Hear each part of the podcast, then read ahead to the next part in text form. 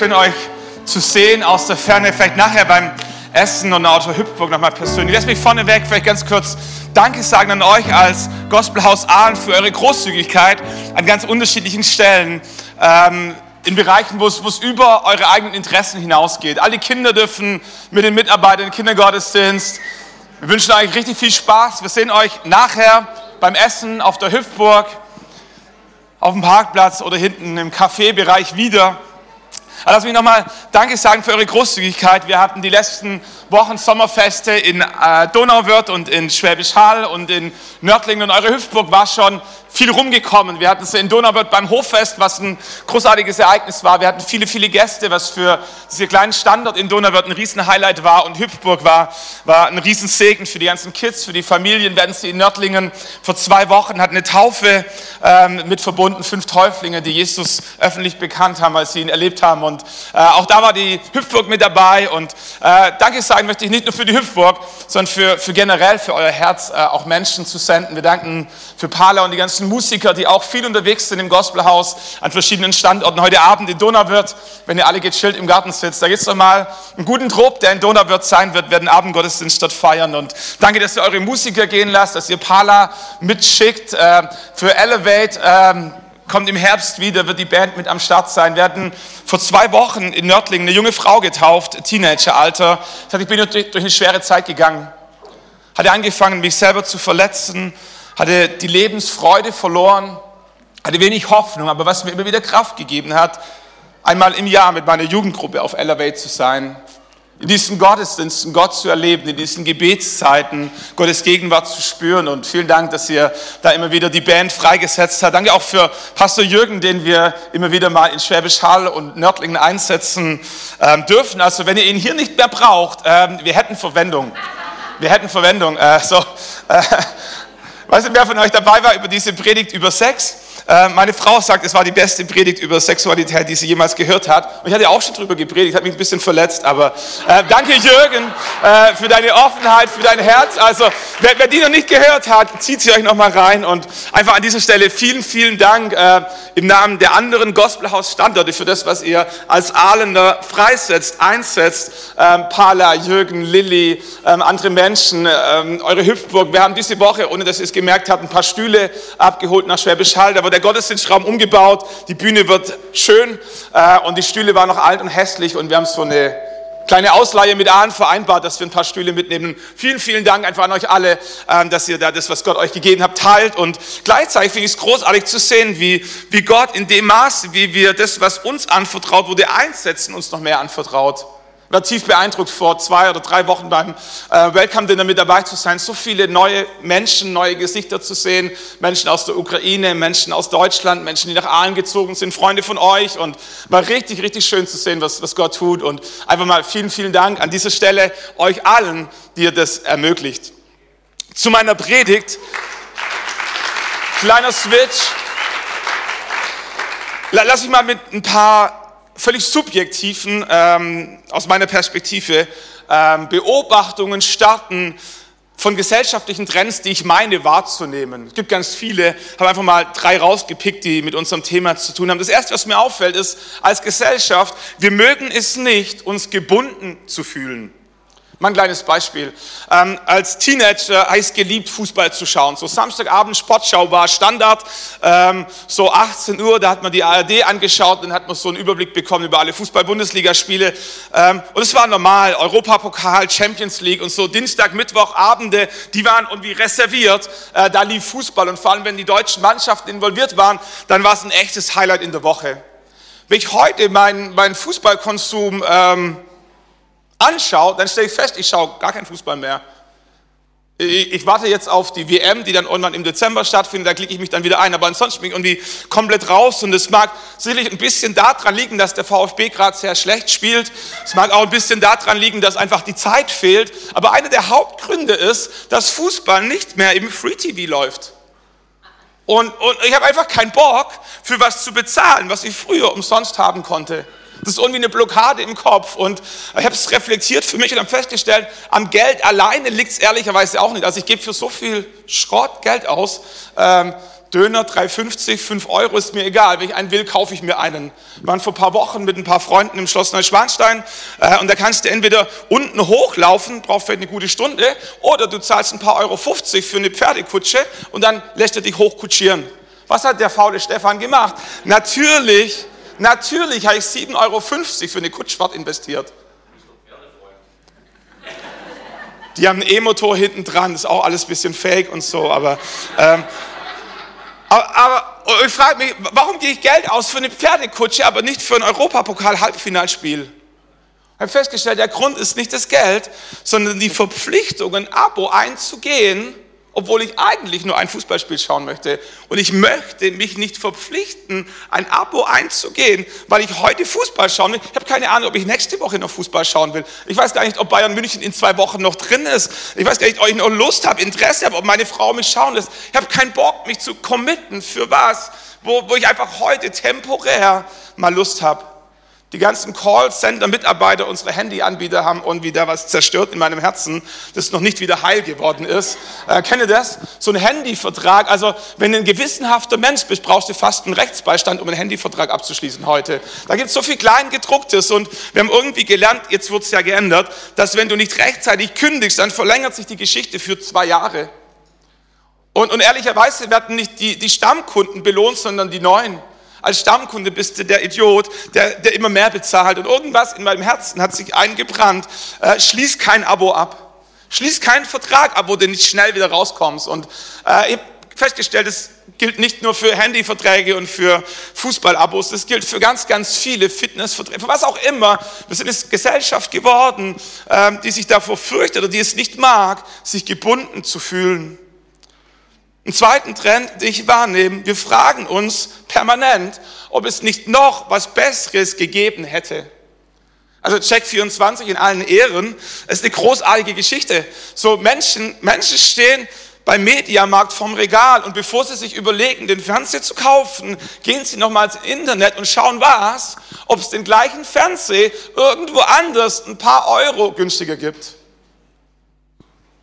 Wir fragen uns permanent, Gibt es nicht noch was Besseres? Und so, so großartig das ist mit diesen ganzen Vergleichsportalen, in dem Moment, wo wir es gekauft haben, haben wir für einen kurzen Augenblick das Gefühl, das beste Angebot zum besten Preis bekommen zu haben. Und gleichzeitig wissen wir, dass es morgen schon nicht mehr wahr sein kann. Übermorgen gibt es denselben Fernseher irgendwo anders zum Sonderangebot. Und wir freuen, ist so eine Hassliebe. Wir, wir freuen uns und es ist gut, vergleichen zu können. Und gleichzeitig verfolgt es uns, weil wir permanent uns fragen, haben wir wirklich das Beste abbekommen? Weiß nicht, wer von euch bei Tinder ist? Also bitte nicht melden. Also, klär das für dich und mit der. So. Tinder, Tinder ist eine Plattform, wo, wo Menschen sich kennenlernen, im Idealfall für eine Beziehung, manchmal auch für, nur für eine Nacht. Ähm, und, und Tinder, habe ich mir sagen lassen, funktioniert so, swipe to the left oder swipe to the right. Also was du als Mann, sag ich mal, also du meldest dich als Mann an, legst den Profil an und Tinder präsentiert dir Dutzende, Hunderte von Frauengesichtern mit einem kurzen Profil. Und alles, was du machen musst, ist auswählen, ob du dir ein Match vorstellen könntest und diese Person treffen willst. Links ist, weiß nicht, treffen, rechts ist nicht mein Fall. Und so sitzen Menschen vor ihrem Handy und schauen sich eine Frau nach der anderen an und entscheiden, passt, passt nicht, passt, passt nicht, können mir vorstellen, können mir vorstellen, passt nicht, passt nicht. Was dabei entsteht, was, was, was die Grundidee ist, was die Hoffnung wäre, dass dadurch Menschen sich finden, die gemeinsam durchs Leben gehen wollen, bis dass der Tod sie scheidet. Was dabei passiert ist aber, dass Menschen übrig bleiben mit dem Gefühl, die Auswahl an potenziellen Partnern ist grenzenlos. Und es führt dazu, dass Menschen Angst haben, sich zu, sich zu binden, sich, sich in eine feste Beziehung zu begeben, weil im Hinterkopf permanentes Bewusstsein mitschwingt, eins weit mehr, könnte noch was Besseres kommen. Und es ist krass, man sagt heute, dass in Amerika die junge Generation weniger Sex hat als je zuvor. Und eine Erklärung dafür ist, dass die junge Generation Angst hat, sich zu verpflichten, sich zu binden, sich einer Person zu versprechen und zu committen. Warum? Weil wir uns permanent fragen, ob es noch was Besseres gibt. Im Englischen gibt es sogar einen Begriff dazu, der heißt Phobo, the fear of better options. Und es wächst die Gesellschaft heran, die Angst davor hat, dass um die Ecke noch eine bessere Option gelauert hätte, wenn ich mich nicht schon hier verpflichtet hätte. Es gibt nicht nur FOBO, es gibt auch FOMO, uh, the fear of missing out. Wir haben Angst, etwas zu verpassen. Junge Menschen können dir heute nicht mehr zusagen, ob sie zu einer Geburtstagsfeier kommen. Warum? Nicht, weil sie dort einen anderen Termin haben, sondern weil sie einen anderen Termin haben könnten. So, wir, wir, wir Älteren, wir sind noch groß geworden, wenn wir eine Einladung bekommen haben, dann haben wir in den Terminkalender reingeschaut und wenn da frei war, dann konnten wir zusagen. Die junge Generation hat keine Termine, aber kann dir nicht zusagen, ob sie kommt, weil es könnte ja sein, dass der Klassenkamerad noch eine bessere Party schmeißt. Es führt dazu, dass Jugendliche am selben Abend nicht nur eine Party besuchen, sondern mehrere. Dass Jugendliche von Disco zu Disco zu Disco fahren, immer in der Angst, was zu verpassen, wenn sie hier bleiben the fear of missing out. Das denken wir Älteren, das geht nur den Jungen so, aber ehrlicherweise ging es uns auch schon so. Weißt du, wer noch diese, ähm, weißt du, wer noch Kabelfernsehen kennt? So, äh, weißt du, wer, wer, wer jemals in seinem Leben eine, eine Fernsehprogrammzeitschrift durchgelesen hat? So, das war so meine Jugendzeit. Äh, einmal die Woche kam das Fernsehprogramm, da hat man sich hingesetzt, hat die ganze Woche durchgeschaut und sich angekreuzt, was man anschauen wollte.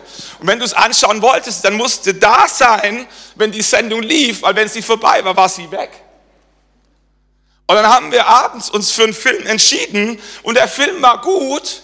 Und dann kam nach einer halben Stunde eine Werbeunterbrechung. Was haben wir gemacht? Anstatt auf die Toilette zu gehen und noch mal was zu essen, haben wir durchs Programm gezappt Manchmal musste man noch aufstehen dafür. Warum? Weil wir Angst hatten, dass im anderen Kanal vielleicht was noch Besseres läuft als das, was wir gerade schauen. The fear of missing out. Und wenn wir all diese Trends zusammennehmen, in der Summe stellen wir fest, dass wir eine Gesellschaft geworden sind mit einer sogenannten Commitment-Phobie. Gibt es tatsächlich im Englischen Commitment-Phobie. Ähm, wir kennen eine Spinnenphobie, wir kennen Klaustrophobie, wir kennen die unterschiedlichsten Phobien. Und was ganz neu ist, es gibt eine Commitment-Phobie. Menschen, die Angst haben, sich zu committen. Committen ist so eine Mischung zwischen Verpflichtung, zwischen Positionierung, zwischen, zwischen einem inneren Commitment. Und wir erleben eine Gesellschaft, der alle Optionen offen steht und die gleichzeitig Angst hat, sich zu committen. Das Problem an der ganzen Geschichte ist, wir lieben Unverbindlichkeit, aber wollen gleichzeitig die Früchte von Verbindlichkeit ernten. Und der Punkt ist, es gibt Früchte, die kannst du nur im Rahmen von Verbindlichkeit ernten. Ich sag's nochmal. Es gibt Früchte, die kannst du nur im Rahmen von Verbindlichkeit ernten. Wenn du eine Fremdsprache lernen willst, dann, dann wünschen wir uns alle, dass es bei zehn Abende Volkshochschulkurs nebenbei mal geht. Und, und, und von zehn Abenden können wir natürlich nur sieben, weil bei den anderen ja irgendwie was dazwischen kommt. So, und dann wundern wir uns, warum es mit dem Italienisch, mit dem Spanisch so schleppend ist. Wie viele Jugendliche starten ein Instrument, was sie gerne Flöte, Geige, Klavier, Gitarre spielen lernen wollen, aber dann stellen sie unterzwischen zwischendrin fest, das geht nicht nebenbei. Da musst du dich committen, da musst du üben, da musst du zu deinen Trainingsstunden gehen. Das geht nicht nebenbei. Geld ansparen geht nicht nebenbei. Da musst du dich committen, da musst du einen Sparplan machen. Wir alle hätten gerne ein bisschen Notgroschen auf der Seite. Für einen wären das 500 Euro, für anderen wären es 5000 Euro und andere brauchen 50.000, um sich sicher zu fühlen. Aber wir alle hätten gerne so Notgroschen auf der Seite. Also es geht nicht nebenbei, das braucht ein inneres Commitment. Unsere Kinder haben vor ein paar Monaten angefangen, Zeitungen auszutragen. Und wenn ich anschaue, was die verdienen, kommen mir fast die Tränen. Ich war gestern, also nur unter uns, ich war gestern auf einer Hochzeit, ähm, so extern, die zahlen 500 Euro, das ist noch wenig, für eine Hochzeitspredigt. Bin schon ein bisschen beschäftigt, muss mich schick machen, dauert ein bisschen länger manchmal. Also da musst du aus dem Pool steigen für, da musst du den freien Tag opfern und so. Da, kannst du richtig Geld verdienen an einem Tag. Da brauchen meine Kinder ein ganzes Jahr Zeitung austragen, um das zu verdienen, was der Papa an einem Samstag nach Hause bringen könnte. Macht es trotzdem Sinn, meine Kinder Zeitungen austragen zu lassen? Absolut. Nicht wegen den paar Groschen, die sie dabei verdienen. Wenn sie mal groß sind, wenn sie ein bisschen in der Schule aufpassen, können sie es irgendwann später in einem halben Monat verdienen. Aber was sie, was sie lernen beim Zeitungen austragen, ist, dass Geld nicht auf Bäumen wächst. Dass es, dass es ein Commitment braucht, dass es eine innere Verpflichtung braucht, Geld zu erarbeiten und Geld auf die Seite zu legen, wenn ich irgendwann mal Rücklagen haben möchte. Und wenn du es im Kleinen nicht lernst, wird es dir im Großen nicht leichter fallen. Freundschaften aufzubauen geht nicht über Nacht. Wir alle wünschen uns beste Freunde, stimmt's? So, aber es braucht ein Commitment. Da muss man mal bei Nachts einen Hörer abhören, äh, abnehmen. Da muss man mal beim Umzug helfen. Kennt ihr irgendjemanden, der gerne beim Umzug hilft? Ich nicht. Aber wenn du Freundschaften aufbauen möchtest, dann musst du auch mal an einem freien Samstag beim Umzug helfen. Dann musst du mal mit deiner Freundin Kaffee trinken gehen. Dann musst du dir mal ihren Liebeskummer anhören. Dann musst du mal ermutigende Worte finden. Dann musst du dich mal überwinden aus deiner Bequemlichkeit raus und dich mit jemandem treffen, auch wenn du eigentlich lieber zu Hause bleiben würdest. Es braucht manches eine Commitment, um die Früchte ernten zu können, die wir gerne ernten wollen. Wir alle wollen gerne Manche wollen gerne abnehmen. Der Grund, warum es so wenige tun, ist, weil es so ein langes Commitment braucht. Diäten haben deswegen Hochkonjunktur, weil es jeder schnell haben möchte. Für zwei Wochen, für vier Wochen, für drei Monate vielleicht noch. Aber wir alle wissen, um nachhaltig abzunehmen, musst du deinen Ernährungsplan umstellen, dauerhaft. Wir merken, es gibt Früchte, die können wir nur ernten im Rahmen von Verbindlichkeit. Das ist im Natürlichen so, das ist aber auch im Übernatürlichen so. Ich habe mal einen Bibeltext mit euch mitgebracht äh, aus dem Johannesevangelium Kapitel 15, Vers 1. Jesus spricht vom Weinstock und von den Reben. Und machen ein kleines Experiment. Wir sind vier Blöcke, passt genau. Ähm, so, vielleicht, ich lese gleich den Text vor und alles, was ihr machen müsst, wird nicht peinlich. Alles, was ihr machen müsst, wenn dieser Block, wenn ihr einfach mal mitzählen könnt, wie oft kommt der Begriff Weinstock in diesem Text vor, okay? Einfach mitzählen mit den Fingern äh, oder mit dem Handy. Ähm, ihr, ihr, zählt mit, wie oft Rebe vorkommt. Ähm, ihr dürft gerne mitzählen, wie oft das Wort Frucht vorkommt. Und wenn ihr oben mir helft mitzuzählen, wie oft das Wort bleiben in diesem Bibeltext drin vorkommt. Okay? Geht nicht lang, sieben Verse, bisschen Fokus und dann kriegen wir das hin. Okay, geht los. Ich bin der wahre Weinstock. Gut. Und mein Vater ist der Weinbauer. Jede Rebe an mir, die nicht Frucht bringt, nimmt er weg. Und jede, die Frucht bringt, reinigt er, damit sie noch mehr Frucht bringt. Ihr seid schon rein, um des Wortes willen, das ich euch gesagt habe. Bleibt in mir und ich bleibe in euch. Wie die Rebe aus sich heraus keine Frucht bringen kann, wenn sie nicht am Weinstock bleibt, so könnt auch ihr es nicht, wenn er nicht in mir bleibt. Ich bin der Weinstock, ihr seid die Reben. Wer in mir bleibt und ich in ihm, der bringt viel Frucht, denn ohne mich könnt ihr nichts tun. Wer nicht in mir bleibt, wird weggeworfen wie die Rebe und verdorrt. Man sammelt sie und wirft sie ins Feuer und sie verbrennen. Wenn ihr in mir bleibt und meine Worte in euch bleiben, dann bittet um alles, was ihr wollt, und es wird euch zuteil werden. Wir gleichen ganz kurz ab. Ähm, Weinstock, was denkt ihr? Drei, sehr cool, korrekt. Äh, soll ich auch gezählt? Rebe? Vier? Äh, was haben wir noch? Frucht? Fünf und hier oben? Acht, okay. Ohne, ohne auch nur ein Wort Griechisch, Hebräisch, Kirchengeschichte, Dogmatik oder was studiert zu haben, wenn du nur ein bisschen zählen kannst, Grundschulniveau, verstehst du, um was es in diesem Text geht. Es scheint einen Zusammenhang zu geben zwischen dem Weinstock, der Rebe, der Frucht und dem Bleiben. Achtmal in diesem Kapitel, in diesem Abschnitt kommt das Wort bleiben vor. Da scheint es einen Zusammenhang zu geben zwischen der Frucht, die entsteht, wenn die Rebe am Weinstock bleibt. Alles, was Jesus macht, ist, dass er diesen einfachen Gedanken von allen Seiten, von allen Perspektiven, positiv, negativ, von rechts nach links, einmal durchnudelt mit dem einen Wunsch, dass du und ich, dass wir verstehen, es gibt einen Zusammenhang zwischen Frucht und Bleiben. Zwischen Frucht und bleiben. Habe ich mal einen Blumenstrauß mitgebracht.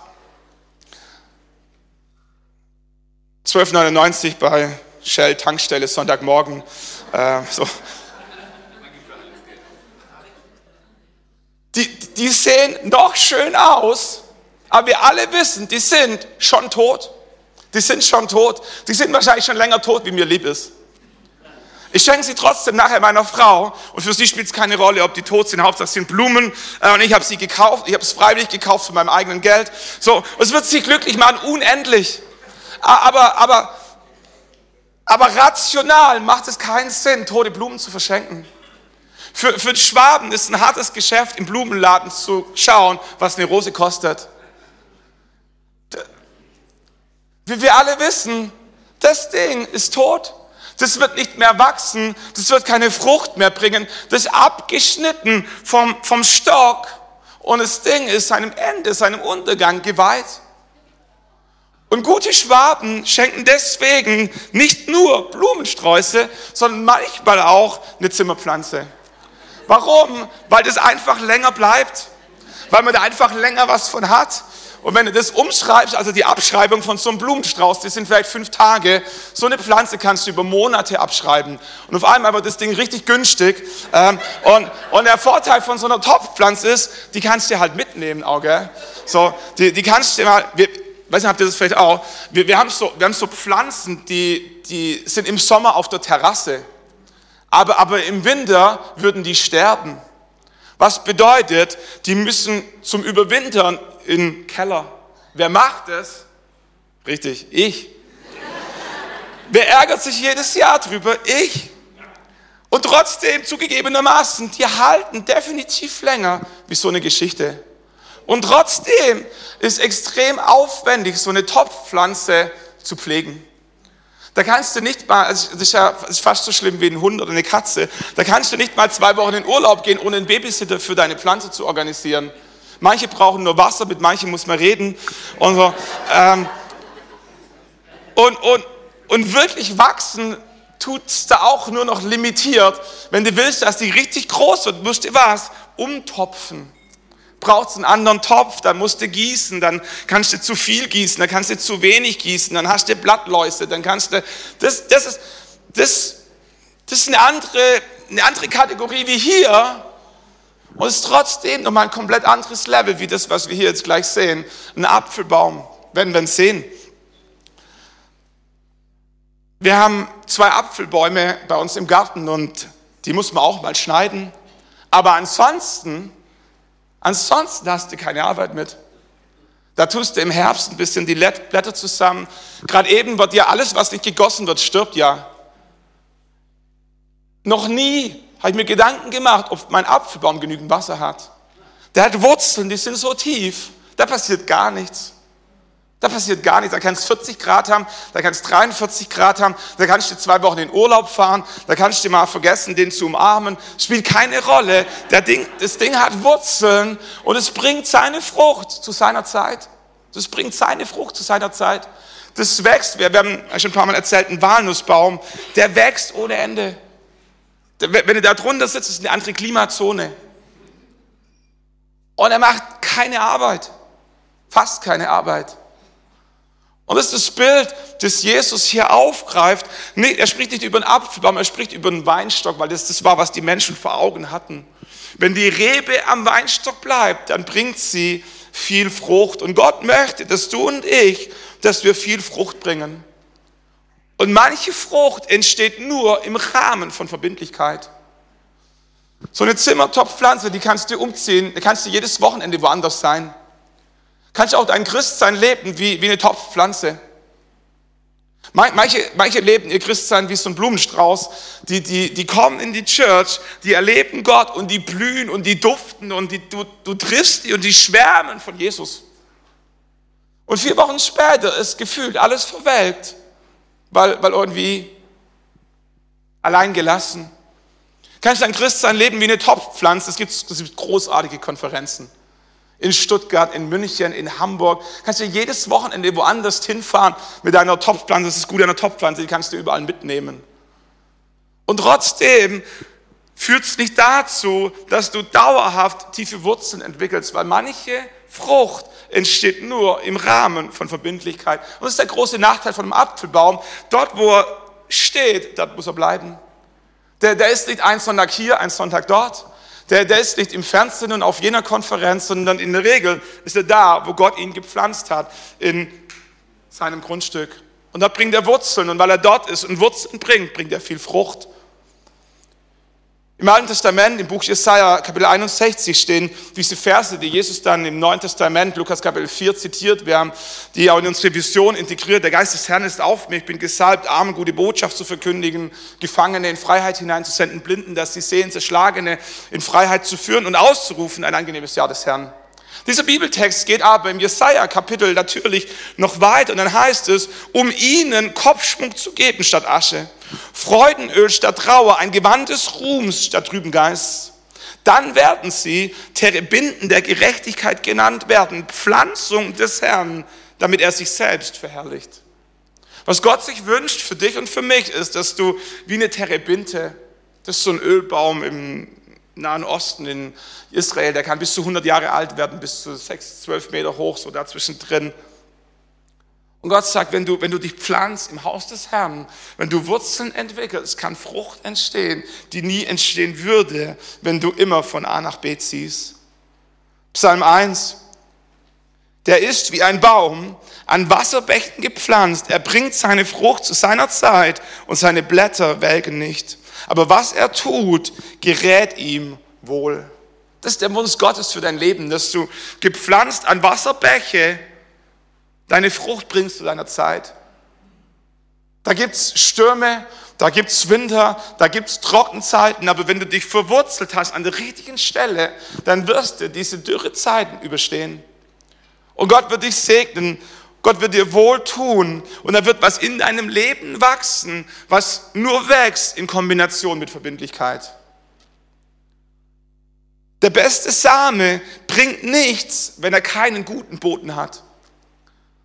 Einer unserer äh, australischen Pastoren, die vor zwei, drei Wochen da waren, hat, hat über diesen Gedanken gesprochen, hat, äh, hat mich tief bewegt. Ähm, er hat von einem Lachs gesprochen als Beispiel. Er sagt, so ein Lachs, wenn, wenn, der, wenn der geleicht hat und dann der, der Lachs wächst in freien Gewässern, kann so ein Lachs ähm, 90 bis 1,50 Meter groß und 30 Kilo schwer werden. Das ist in seiner DNA veranlagt. In dem Moment, wo er sag mal, gezeugt wird, ist alles in diesen Zellklumpen drin, was es braucht, dass dieser Fisch eines Tages einen guten Meter groß wird und 30 Kilo schwer. Vorausgesetzt, er ist im richtigen Umfeld. Sagt, wenn du so einen Lachs in ein Aquarium reinsetzt, wird er niemals so groß werden wie in der freien Natur. Selbe DNA, selbe Veranlagung, alles da, was es braucht, aber falsches Umfeld. Sagt, wenn du so einen Lachs nimmst und in den Vogelkäfig steckst, stirbt er schneller, als du denken kannst. Selbe DNA, selbe Erbinformation, alles vorhanden, was es brauchen würde, um groß zu werden. Falsches Umfeld. Übertrag mal diesen Gedanken auf dein geistliches Leben. In dem Moment, wo du Jesus Christus in dein Leben eingeladen hast, wo, wo er der Herr über dein Leben wurde, sagt 1. Johannes Kapitel 3, Vers 9, jeder, der aus Gott gezeugt ist, tut nicht, was Sünde ist, denn sein Same bleibt in ihm. In dem Moment, wo Jesus in unser Leben kommt, legt er eine DNA, geistlich gesehen, in unser Leben rein, die das Potenzial hat, zu wachsen, zu reifen, hier geht es nicht um Erfolg, sondern hier geht es um geistliche Werte. Aber in dem Moment, wo wir Jesus in unser Leben eingeladen haben, ist alles da, dass du und ich, dass wir uns in unserem Glaubensleben gesund entwickeln könnten, vorausgesetzt, wir haben das richtige Umfeld. Nicht ein Aquarium, nicht ein Vogelkäfig, sondern ein Umfeld, das dem entspricht, was, was wir brauchen, um uns geistig gesund entwickeln zu können. Und wenn wir in die Bibel reinschauen, dann erklärt uns die Bibel, was das Umfeld ist, das wir brauchen, um uns gesund geistig zu entwickeln. Der Gerechte, Psalm 92, Vers 13, sprost wie eine Palme, er wächst wie die Zeder auf dem Libanon. Gepflanzt im Haus des Herrn, blühen sie auf den Vorhöfen unseres Gottes. Noch im Alter tragen sie Frucht, bleiben saftig und frisch. Um Kunst zu tun, gerecht ist der Herr, mein Fels, an ihm ist kein Unrecht. Was für ein Ziel für dein Leben? Was für ein Ziel für dein geistliches Leben? Noch im Alter tragen sie Frucht, bleiben saftig und frisch. Kennt ihr Menschen, die schon 50 Jahre mit Gott unterwegs sind und die immer noch sprudeln? Die nicht bitter geworden sind? Die nicht frustriert sind? Die nicht voller Sarkasmus sind über Gott, über Kirche, über Gemeinden? sondern die sprudeln, wessen das Herz voll ist, geht der Mund über. Was für ein, was für ein Segen, Menschen kennen zu dürfen, die jahrelang mit Gott unterwegs waren und immer noch saftig sind, die immer noch Frucht bringen. Und es ist nicht Zufall, sondern es ist das, was Gott in dich und mich, in jeden von uns reingelegt hat, an Potenzial und was sich ganz natürlich entfalten wird, wenn wir dem Ganzen das richtige Setting geben. Und Psalm 92, Vers 13 sagt, das richtige Setting für dein Glauben ist das Haus des Herrn. Das Haus des Herrn. Es geht mir nicht um, um Religiosität, es geht mir nicht um eine Kirchenmitgliedschaft, es geht mir auch nicht um, äh, wisst ihr, wie, wie so bei den Konformanten, wo du den Stempel kriegst, wenn du am Sonntag im Gottesdienst bist. Ich hoffe, ihr versteht es richtig. Es geht, es geht nicht um Gottesdienstbesuch, aber es geht, es geht darum, dass es Früchte im Geistlichen gibt, die wir nur ernten können im Rahmen von Verbindlichkeit.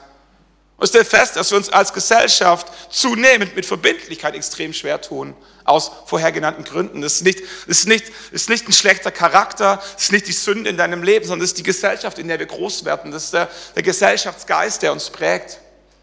Aber Christen waren schon immer anders als die Gesellschaft. Christen haben schon immer anders gedacht, als all die anderen gedacht haben. Die Lehren von Jesus waren schon immer kontrovers, provokativ und Glaube hat schon immer andere Früchte hervorgebracht als der Geist des Mammons und andere spirituelle Dinge, die uns prägen können. Ich möchte dir Mut machen, in deinem Leben ein Commitment zu machen, dich zu pflanzen im Haus des Herrn, wo und was immer das für dich bedeutet. Aber dich zu committen. Warum? Weil es Früchte gibt, die du ernten sollst, die Gott dir geben möchte, die aber nur wachsen im Rahmen von Verbindlichkeit. Es gibt so zwei kleine Side-Effects von, von, von Commitment, von, von innerer Verpflichtung, von einer klaren Positionierung. Wir haben festgestellt, eine klare Positionierung vereinfacht dein Leben extrem. Eine klare Positionierung vereinfacht dein Leben extrem. Bin so dankbar, jedes Mal, wenn wir in Urlaub fahren, fliegen wir mit dem günstigsten Angebot. Hab noch niemals, bin noch nie in Ägypten am Strand gelegen, in dem Wissen, dass es ein besseres Angebot gegeben hätte, als das, das wir erwischt haben. Und der Grund dafür ist ganz schlicht und einfach der, dass in dem Moment, wo wir gebucht haben, wir nicht mehr schauen. Wir nicht mehr schauen. Ich denke mir, was für eine Qual, wenn du in Ägypten am Strand liegst und alles ist paradiesisch schön und du weißt, der neben dir hat 500 Euro weniger bezahlt. Da stirbst du als Schwabe. Das kannst du fast nicht aushalten. Und ich habe festgestellt, der einfache Trick ist, in dem Moment, wo du gebucht hast, hör auf zu schauen. Schau keine Spätbucher, Last Minute, whatever. Schau am Flughafen nicht, was die Kanaren kosten würden, Forteventura und Dominikanische Republik. Schau nicht mehr. Committe dich, sag, ich habe ein gutes Angebot bekommen. Es hat alles gepasst. Es war das, was ich wollte, sonst hätte ich es nicht abgeschlossen. Habe mich verpflichtet und bleib da drin. Es gibt Zufriedenheit, die wächst nur im Rahmen von Commitment. In 18 Jahren Ehe noch nicht ein einziges Mal versucht, fremd zu gehen. Warum? Weil ich noch nie die Gelegenheit dazu hatte. Hat sich noch, hat sich noch nie ergeben. Ich weiß nicht, ob ich stark genug gewesen wäre. Ich weiß nicht, was ich gemacht hätte. Aber es gab schlichtweg in 18 Jahren noch nie die Chance, fremd zu gehen. Muss man kein Mitleid haben, ist ein Segen. Und habe mich gefragt, an was liegt es denn? Sehe ich so schlecht aus? Habe ich so arg zugenommen? Ich glaube, das Commitment, das wir in unserem Herzen treffen, kreiert eine Atmosphäre, die unser Umfeld wahrnimmt. Wenn du in deinem Herzen ein Commitment getroffen hast, dass diejenige, welche deine Frau, deine Frau bleiben wird, bis dass der Tod euch scheidet, dann strahlt eine Atmosphäre aus, die andere wahrnehmen, der ist vergeben. Trag deinen Ring, also ich verstehe Handwerker und es gibt Settings und so, äh, das ist nicht mein Punkt, aber trag deinen Ring körperlich, trag deinen Ring im Herzen und, und mach deutlich in all dem, was du tust, so schnell mal, mal einen blöden Spruch, einen, einen, wie sagt man das da, ein, ein seichten Witz. Bisschen geflirtet hier, bisschen da und es tut ja unsere Seele auch gut. Aber es bringt dich in Situationen rein, wo du eigentlich gar nicht hin möchtest. Ich habe festgestellt, dich zu committen vereinfacht dein Leben extrem. Ich habe noch nie in meinem Gottesdienst einen Gottesdienst verpasst wegen Wetter. Jetzt wäre es auch schlecht in meiner Rolle als Pastor. So, äh, äh, aber, aber auch davor, Wetter. Warum? Weil Wetter nicht ein Faktor ist, der irgendeine Relevanz hat dafür, ob ich in die Kirche gehe oder nicht. Ist mir bewusst, ob es 40 Grad plus oder 40 Zentimeter Schnee ist, spielt keine Rolle. Die Frage ist nicht, ob wir gehen, die Frage ist, wie. Äh, meine Frau hatte jetzt äh, Auto in der Werkstatt zehn Tage. Ist nicht die Frage, gehe ich trotzdem in Gottesdienst? Die Frage ist, wie komme ich hin? Wen kann ich fragen? Dann nimmt mich mit, fahre ich mit dem Fahrrad, laufe, ich muss ich früher aufstehen. Ähm, so, das kannst du für dich beantworten. Mir geht es wiederum nicht sklavisch jeden Gottesdienst, aber ich habe festgestellt, wenn du als Familie ein Commitment getroffen hast, Sonntag ist der Tag des Herrn, da gehen wir in die Kirche, macht es einfacher. Stell dir mal vor, ich und meine Frau müssten jeden Sonntagmorgen ausdiskutieren, ob wir gehen und in welchen Gottesdienst, an welchen Standort. Stell dir mal vor, was für ein Chaos das mit unseren Kids wäre. Äh, wir sind ja dankbar, dass die aufstehen, dass die frühstücken und sich anziehen, dass wir los können. Wenn wir jeden Sonntag ein Familienkomitee einberufen müssten, um zu entscheiden, ob wir gehen, mit Mehrheitsbeschluss oder wie immer wir das machen. Wir haben festgestellt, es macht dein Leben einfacher, wenn du dich in gewissen Punkten committest. Wenn du eine Entscheidung triffst, wo du sagst, diese Entscheidung steht. Und der zweite Side-Effekt, neben dem, dass es dein Leben vereinfacht, wirst du feststellen, dass eine klare Positionierung Frucht hervorbringt in deinem Leben. Jesus erzählt ein Gleichnis, dann kommen wir auf die Zielgerade. Jesus erzählt ein Gleichnis ähm, vom, vom vierfachen, vierfachen Ackerfeld. Ein, Landwirt geht los und er sät guten Samen. Der Samen ist überall gut. Am Samen liegt es nicht. Der Samen ist in jedem Setting derselbe. Was sich unterscheidet, ist der Boden. Der eine Same fällt auf, auf den Weg, der andere fällt auf Steine und der dritte fällt dorthin, wo das Unkraut nachher wächst und ihn überwuchert. Und die Jünger fragen Jesus im Anschluss, sagt Jesus, erklär uns dieses Gleichnis. Was möchtest du uns damit sagen? Jesus erklärt ihnen, dies aber ist die Bedeutung des Gleichnisses. Der Same ist das Wort Gottes, das Evangelium. Die aber auf dem Weg sind die, welche hören, dann kommt der Teufel und nimmt das Wort von ihrem Herzen weg, damit sie nicht glauben und gerettet werden. Und es gibt's. Menschen sitzen im Gottesdienst und die hören die gute Botschaft von Jesus Christus. Und es geht da rein und es geht da raus und es verändert nichts. Jesus sagt, die aber auf dem Felsen sind, sind die, welche, wenn sie hören, das Wort mit Freuden aufnehmen und diese haben aber keine Wurzel. Für eine Zeit glauben sie und in der Zeit der Versuchung fallen sie ab. Es gibt Menschen, die sitzen im Gottesdienst, die hören das Evangelium und es schlägt ein wie eine Bombe. Sagt, das ist das, was ich schon immer gebraucht habe. Die laden Jesus in ihr Leben an, die fangen an, Jesus nachzufolgen. Aber aus irgendeinem Grund, weil, weil der Boden felsig ist, gelingt es ihnen nicht, was zu kreieren. Wurzeln. Sie bleiben eine Zimmerpflanze. Und es geht so lange gut, bis Versuchung kommt. Es geht so lange gut, bis die Stürme des Lebens kommen und sie wieder entwurzelt werden, sie weggerissen werden und abfallen von ihrem Glauben. Das aber unter die Dornen fiel, sind die, welche gehört haben und hingehen und durch Sorgen und Reichtum und Vergnügungen das Leben erstickt werden und nichts zur Reife bringen. Das war interessant, also dass, dass, dass Sorgen dich von Gott wegziehen können, das kennen wir, glaube ich, alle. Du gehst zum Arzt und du kriegst eine Diagnose und es zieht dir den Boden unter den Füßen weg. Du betest wie der Weltmeister und du verlierst trotzdem deinen Job. Du hoffst ein Leben lang und du gehst trotzdem alleine durchs Leben. Du wünschst dir so sehr Veränderung an deinem Charakter und es kommt doch nicht. Dass Sorgen über morgen, Sorgen über die Kinder uns von Gott wegziehen können, das kennen wir. Aber was hier auch steht ist, durch Sorgen und Reichtum und Vergnügungen des Lebens erstickt werden und nichts zur Reife bringen. Reichtum kann für dein Glauben genauso herausfordernd sein wie Sorgen.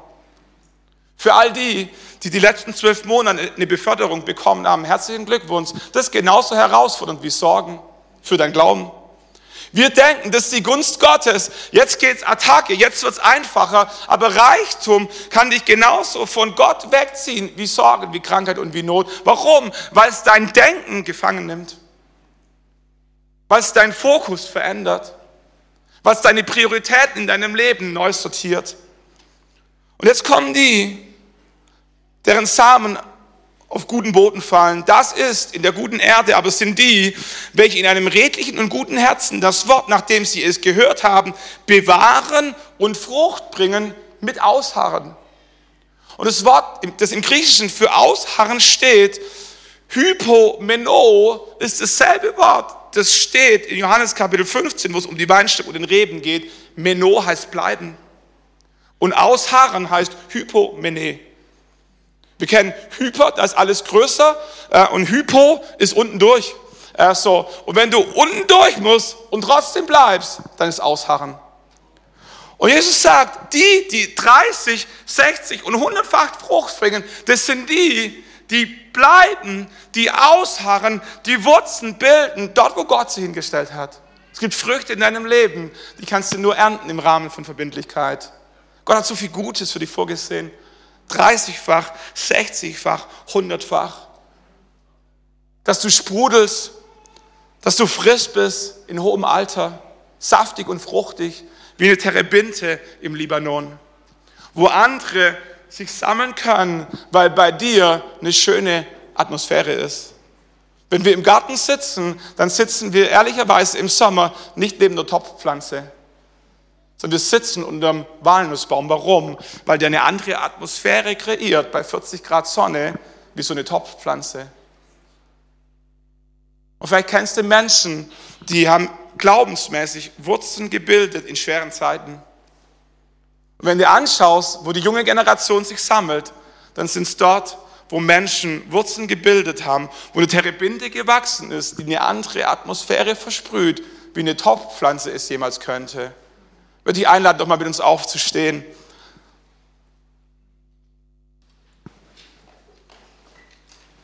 Und einfach Gott nochmal eine Antwort zu geben. Vielleicht gab es einen Moment und ein, Themenfeld, der vielleicht auch gar nicht genannt wurde, aber wo du spürst, da hat der Heilige Geist einen Finger bei dir draufgelegt. Das ist ein Punkt, wo es, wo es wichtig ist, durchzuhalten, dran zu bleiben, nicht davon zu laufen, Wurzeln zu bilden, dich innerlich zu committen eine Verbindlichkeit zu entwickeln, die, die, die dir nicht von Haus aus in die Wiege gelegt wurde, weil deine Eltern sich schon scheiden haben lassen. Aber Gott möchte dir helfen, Gott möchte dir helfen, Wurzeln zu bilden, damit Frucht entstehen kann, die nur im Rahmen von Verbindlichkeit entsteht.